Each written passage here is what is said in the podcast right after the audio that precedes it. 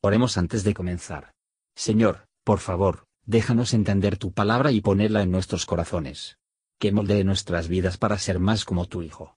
En el nombre de Jesús preguntamos. Amén. Capítulo 29 Y los filisteos juntaron todos sus campos en Afec, e Israel puso su campo junto a la fuente que está en Jezreel. Y reconociendo los príncipes de los filisteos sus compañías de a ciento y de a mil hombres, David y los suyos iban en los postreros con Aquis. Y dijeron los príncipes de los filisteos, ¿qué hacen aquí estos hebreos? Y Aquis respondió a los príncipes de los filisteos, ¿no es este David, el siervo de Saúl, rey de Israel, que ha estado conmigo algunos días o algunos años, y no he hallado cosa en él desde el día que se pasó a mí hasta hoy? Entonces los príncipes de los filisteos se enojaron contra él y dijéronle, Envía a este hombre que se vuelva al lugar que le señalaste y no venga con nosotros a la batalla, no sea que en la batalla se nos vuelva enemigo. Porque con qué cosa volvería mejor a la gracia de su Señor que con las cabezas de estos hombres?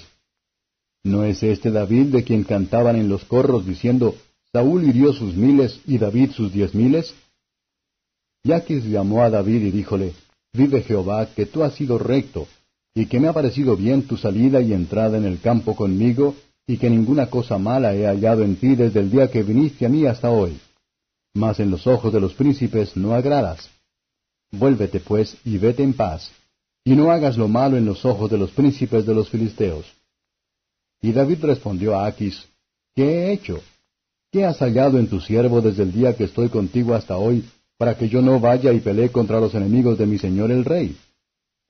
Y Aquis respondió a David y dijo, yo sé que tú eres bueno en mis ojos como un ángel de Dios. Mas los príncipes de los filisteos han dicho, No venga con nosotros a la batalla. Levántate pues de mañana, tú y los siervos de tu Señor que han venido contigo. Y levantados de mañana, luego al amanecer partíos. Y levantóse David de mañana, él y los suyos, para irse y volverse a la tierra de los filisteos, y los filisteos fueron a Jezreel. Comentario de Matthew Henry I Samuel capítulo 29, versos 1 a 5.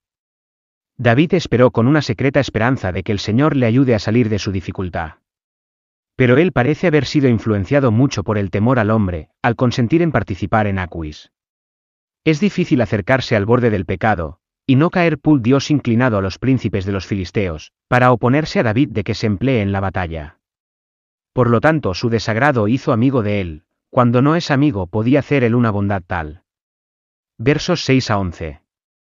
David casi nunca tenía una liberación mayor que cuando se despidió de ese servicio Insnarin. El pueblo de Dios siempre deben se comportan así, ya que, si es posible, para conseguir la buena palabra de todo lo que tienen tratos con, y es debido a los que han actuado así, que hablen bien de ellos. Gracias por escuchar y si te gustó esto, suscríbete y considera darle me gusta a mi página de Facebook y únete a mi grupo Jesús Answers Prayer.